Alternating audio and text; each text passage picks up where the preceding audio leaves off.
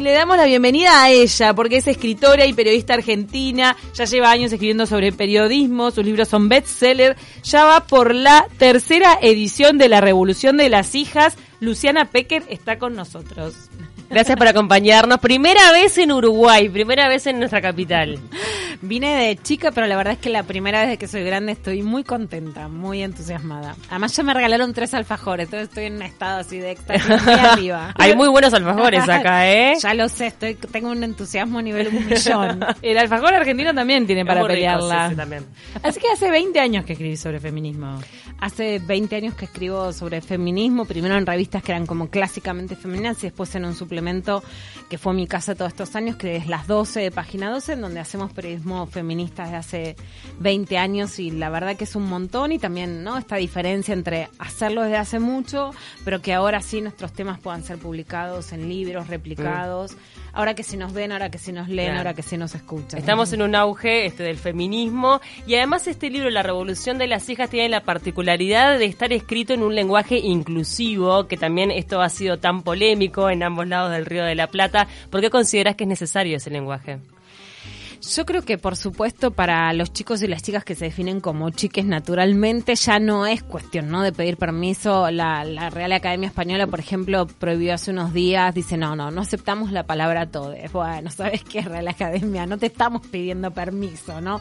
Ya no somos una colonia que necesita que nos autoricen. Entonces, yo sí creo que con el lenguaje construimos nuevas formas de comunicar, nuevas formas de nombrarnos, nuevas formas de identificarnos y que a la vez esas formas las construimos con libertad. Tampoco creo yo en lenguajes, ri- en nuevas rigideces, sino en que el periodismo es poesía, es lengua, es también adaptarse a quién le estás hablando, en qué momento, en cada momento. Creo en un lenguaje muy flexible y muy dinámico.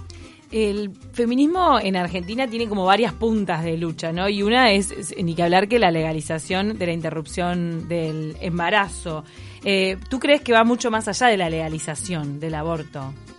Sí, por supuesto. Una de las muchas cosas que le admiramos a Uruguay, a ustedes las uruguayas, es la legalización del aborto, pionero en América Latina, por supuesto. Yo creo que la demanda por el aborto legal es impostergable en la Argentina. De hecho, hace muchos años que cito las cifras de Uruguay, más allá de las críticas de que todo sistema de salud se puede mejorar, las críticas internas eh, que, que pueden hacer ustedes, la verdad es que las cifras de mortalidad cero por clandestinidad del aborto en los plazos legales es una cifra que nos refriega que realmente Uruguay lo ha hecho mejor y que eso no le cuesta la vida a las mujeres, más allá de los casos eh, excepcionales de muerte fuera de los plazos y, de otras cosas que por supuesto se pueden mejorar dentro de Uruguay, pero en relación a Argentina, donde tenemos todavía una mortalidad por la clandestinidad del aborto muy alta, es importante luchar por eso. Pero además es una demanda que justamente que tiene que ver con la posibilidad de que las mujeres seamos ciudadanas plenas en Argentina y en toda América Latina, de que el goce esté legitimado y que cuando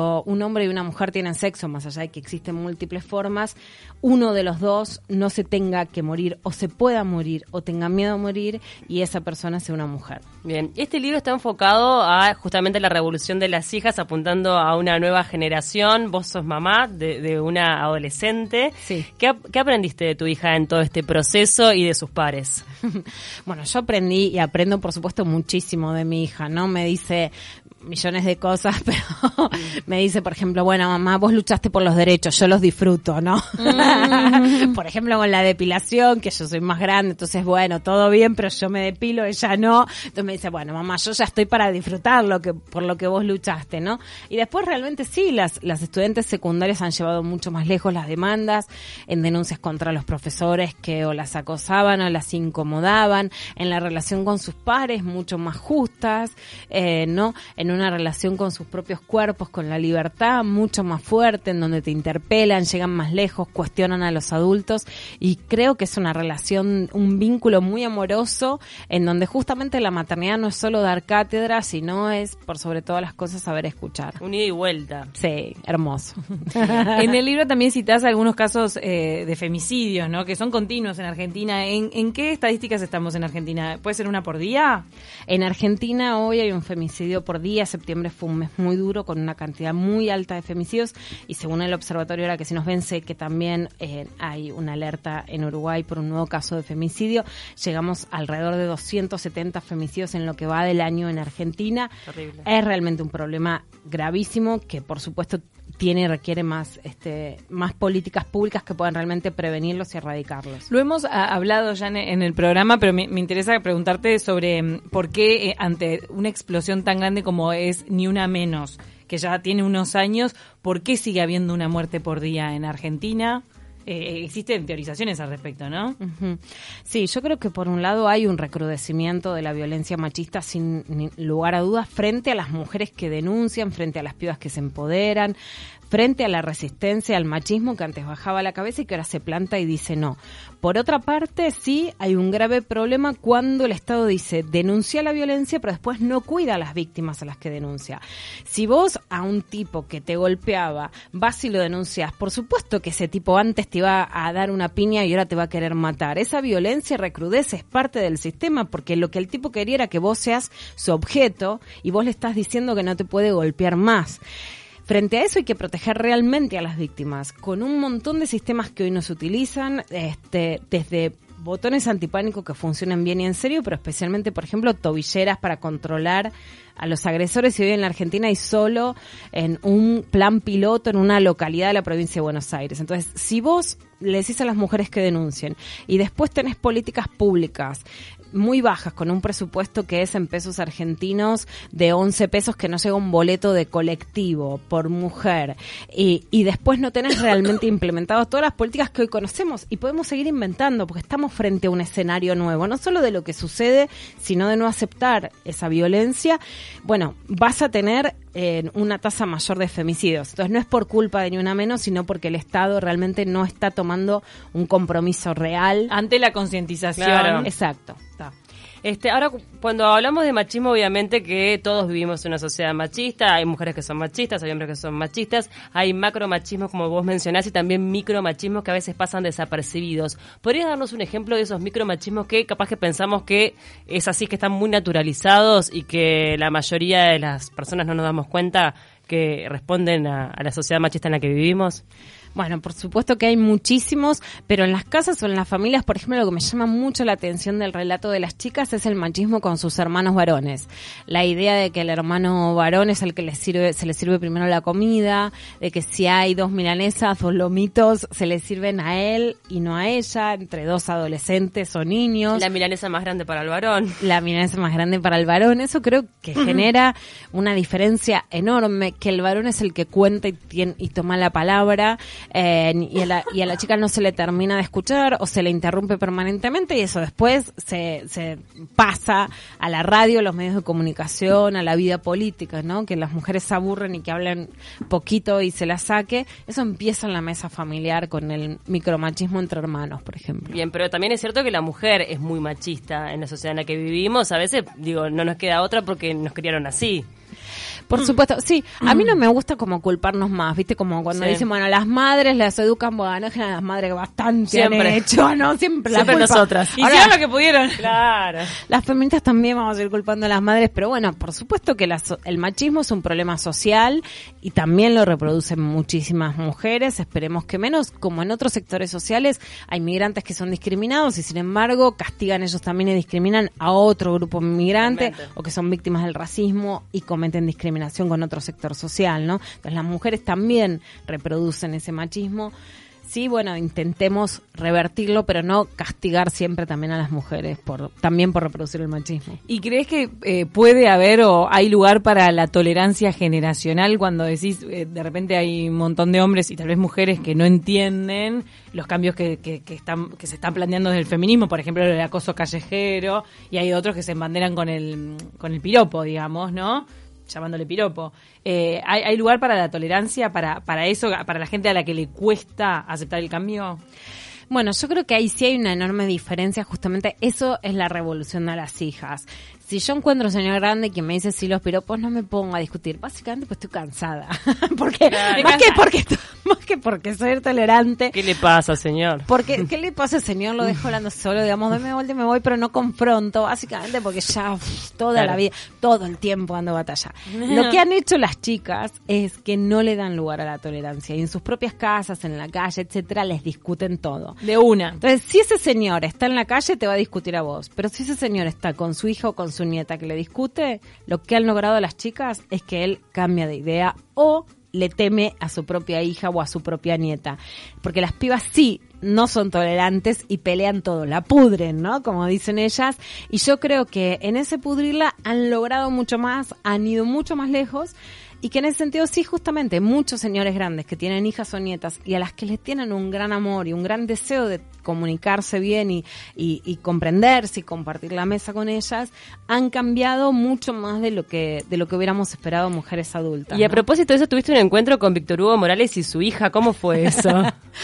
Hace muchos años, en Ah. realidad, que lo cuento, en Víctor Hugo Morales me, me llaman de la producción, pero no para hablar con él, sino porque su hija, que en ese momento era adolescente, exactamente la revolución de las hijas, era adolescente, iba a un colegio secundario y ella y sus amigas querían hablar de feminismo, ¿por qué? Porque no pueden caminar por la calle, pobres pibas, ¿no? Porque a la que tiene rulos le hacen, le hacen bullying porque tiene rulos, porque se ponen calzas, no pueden dar dos pasos. Y entonces tuve una conversación que también, no casualmente, que salió en el programa Bajada de Línea, fue en la cocina de su casa. Y quien me escuchó, Qué, diga, digo, qué raro que te llame Víctor Hugo y te diga, ¿puedes venir a charlar con mi hija, no? fue una nota que salió en el programa Bajada de Línea, la, la, la pueden encontrar, digamos, una nota que yo amo, pero yo siento que la revolución de las hijas es eso, no pasó solo con Víctor Hugo, digamos, periodistas que nunca les interesó el feminismo lo empezaron a escuchar y entender porque sus hijas se lo pidieron, se lo reclamaron y lo hicieron, entonces, y nosotras, eh, quiero decir, un grupo de periodistas feministas que no es que somos jóvenes, yo tengo 45 años, nos entendemos mejor con las hijas que con los padres, ¿no? Porque hablamos un mismo- una misma lengua, las escuchamos y ellas nos escuchan. O sea, vos decís que el cambio tiene que ser radical, no se puede dar de manera paulatina. Yo creo que, a ver, por un lado creo que las chicas son las que han planteado cambios mucho más drásticos, sí, en la discusión. Después, por otro, digo, puede, puede ser flexible, depende punto por punto en qué te puedo decir, pero sí creo que el Estado en relación a la violencia más que un cambio radical, tiene que enfrentar el problema con muchísima voluntad, ¿no? Lo llamaría de esa manera. Si vos das dos o tres pasos tibiamente, podés generar una reacción contraria, ¿no? Que crezca la violencia sin herramientas para poder prevenirla y terminarla de manera terminante. Después creo que podemos ser flexibles en la búsqueda de soluciones o de alternativas nuevas frente a nuevos escenarios. Bien, y Para vos, para vos eh, quería repasar un poco lo- tus libros anteriores. Eh, arrancaste con la Revolución de las Mujeres, después está Putita Golosa. Sí. Me estaba preguntando si Putita Golosa llegó a Uruguay. No llegó a Uruguay con, digamos, con la editorial, No. pero lo han traído a muchas librerías. Ah, lo traen, muchas- sí. ¿Sabías que acá en las librerías te dicen que se está vendiendo muchísimo el- los libros feministas? Sí, bueno, en Argentina pasa lo mismo y de hecho de Uruguay, o sea, he contestado mensajes todos estos años, pero eh, así, eh, cataratas de mensajes, o sea que eso es muy, pero muy emocionante. Pero cómo tenían que venir, viste, no de la mano de las editoriales, sino de la gente. Exacto. Venían los libros. Somos, Eso es interesante. Hermoso, ¿no? Somos producto del deseo. Uno de los mensajes fue mío, que te mandé a través de Twitter. Apenas entró, le dije, yo te mandé un mensaje por la Revolución de las Mujeres que lo estuve buscando en librerías en Argentina y bueno, ya no, ya no se editaba. ¿Te parece que es importantísima la literatura feminista, literatura o, bueno, los libros, las publicaciones feministas para darle como un marco de información a, la, a las que quieren luchar? Completamente. Por un lado, te aviso que la Revolución de las Mujeres no era solo una píldora, se va a editar el año que viene eh, con Planeta, que es algo buenísimo porque Es es, una eso, ¿no? reedición, después En de una- mucho de mundo. En una Mm. reedición. Y yo creo que lo que está pasando con la literatura, por un lado, y con el periodismo feminista es algo hermoso. Primero, nos dijeron que las pibas no iban a leer. Las pibas se vuelven locas para preguntarte cuándo llega tu libro. Y bueno, y además ¿Qué leer? incentivar la lectura de los chiquilines está buenísimo. ¿Pero quién te dijo que las mujeres no iban a leer? De- bueno, la, la idea cultural ahora es que a los pies solo el, Le- le lo digital. Les interesa lo digital, Ah. el teléfono y que no leen nada. Nunca hubo una cultura adolescente tan interesada en leer. Entonces ya el proceso es maravilloso. Wow. ¿no? Me parece que realmente estamos ante un fenómeno que además no son las lectoras clásicas de libros, o sea, las que entraban a la librería y iban a comprar en vez de otro libro esto, sino que son nuevas lectoras Está bueno. y que la forma de leer también es distinta. A lo mejor se venden menos libros, pero es colectiva, se lo pasan entre amigas, se ponen un domingo y comparten un pedacito, te muestran fragmentos por las redes y eso para mí está buenísimo. Ahora, estos movimientos feministas ya han pasado a lo largo de la historia, porque si no, digo, seguiríamos sin posibilidad, por ejemplo, de votar, ¿no? O sea, eh, hemos tenido avances a partir de diferentes este, movimientos. ¿Vos has podido analizar históricamente qué es lo que ha pasado con, eh, con este movimiento? O sea, después de que haya eh, una revolución tan importante como la que estamos viviendo en este año, ¿hay luego un retroceso por parte del hombre diciéndole hasta acá y a chica de vuelta? O sea, ganamos un poquito y nos, nos tiran para atrás de, nuevo. Sí, yo creo que eso que vos decís está traducido como lo tajante, pero se ve políticamente, ¿no? La vuelta de Trump, de Bolsonaro, de determinados candidatos electorales que expresan un neomachismo, después de que, eh, fíjense que solo en el Cono Sur, más allá de lo que cada cual piense, y en esto soy muy pluralista, de Michelle Bachelet, de Dilma Rousseff, de Cristina Fernández de Kirchner, ninguna otra región del mundo tuvo tres presidentas mujeres, una vicepresidenta, eh, y eso es un fenómeno que genera una reacción de machismo exacerbado, que es la que estamos viviendo. No, pensando qué es lo que puede llegar a pasar a futuro, teniendo una revolución tan importante de las mujeres, qué es lo que pasará, realmente lograremos un avance y finalmente tener la equidad que buscamos estamos o seguiremos avanzando de escalón, ponele. Sí, yo creo que estamos ante un momento en donde se intenta retroceder. O sea, no es solo nos falta avanzar, sino que se están frenando. Pasó en Uruguay con, con, con el intento de plebiscito de la ley trans, digamos, ¿no? Donde se intenta generar un retroceso frente a derechos adquiridos. Ese es el momento que estamos viviendo, ¿no? De un avance del neomachismo. Lo que pasa que las opciones son el cuento de la criada, que ni siquiera ganó el Nobel, ni eso nos dan, o el avance feminista. Yo creo que el futuro es irremediablemente feminista, pero Bien. que sí nos enfrentamos a un intento de volver al pasado. Tenemos poquito tiempo antes de irnos, pero quería preguntarte un poco sobre lo que se viene. Eh, bueno, según las estadísticas en Argentina, puede ser que gane a- Alberto Fernández y, y de alguna manera eh, mucho del movimiento feminista argentino depositaba mucha esperanza en Cristina Fernández para que saliera la, la legalización del aborto en un futuro gobierno. ¿Cuál es tu visión sobre eso? El que parece por digamos por los resultados de las PASO que va a ser el futuro presidente dijo claramente en una entrevista después de los resultados de las PASO que él está a favor de la legalización del aborto, primero había dicho de la despenalización, pero hay que ver si lo va a cumplir con llevar una ley al Congreso de la Nación, porque el avance de los grupos antiderechos le va a generar resistencias, o si lo quieren normativizar por otro lado, haciendo cumplir los abortos legales, como pasaba en Uruguay antes de la aprobación de la ley, digamos, ¿no? Que se cumplan los abortos legales, pero sin que exista ley.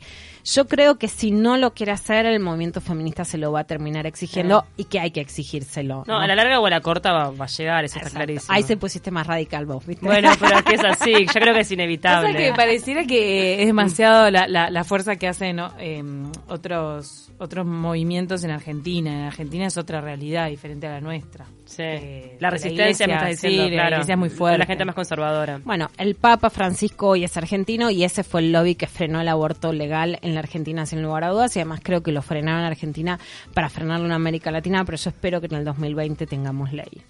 Luciana Pecker, hoy te presentás a las 20 horas en el marco de la Feria del Libro de Montevideo, ahí en la Intendencia. Así que, bueno, están todos invitados. Va a ser este un, un encuentro donde me imagino también podrás hablar y compartir y, y responder a las preguntas de todas las personas que, que vayan a verte, ¿no? Por supuesto, y muchísimas gracias. Se va a llenar. Bueno, gracias Luciana Pecker por venir a Uruguay.